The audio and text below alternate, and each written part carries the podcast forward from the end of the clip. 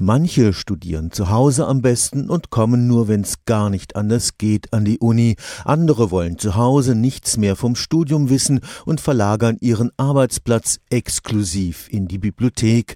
Wieder andere wollen auf dem Campus auch mal mit Kommilitonen zusammen chillen oder einfach nur Spaß haben.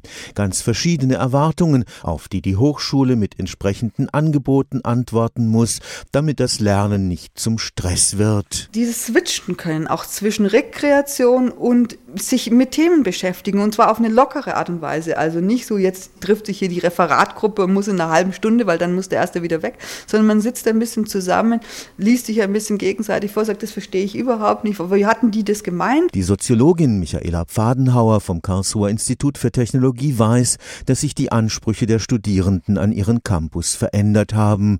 Nicht mehr einsam büffeln, sondern in kleinen Gruppen gemeinsam lernen und dabei auch die Freunde sehen und gesehen werden. So wird Lernen nicht als Stress erfahren, weiß die Wissenschaftlerin aus der interdisziplinären Studie, die sie schon 2008 am KIT erarbeitet hat.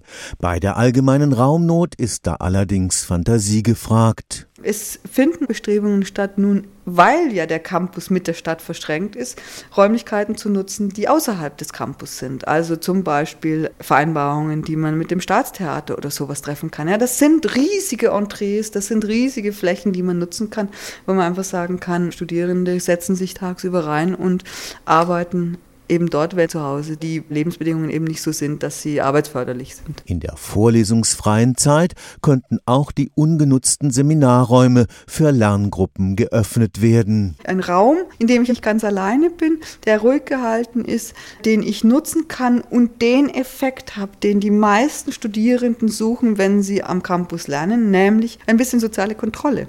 Es gibt nicht wenige Studenten, die darüber klagen, dass sie sich zu Hause einfach zu viel ablenken lassen.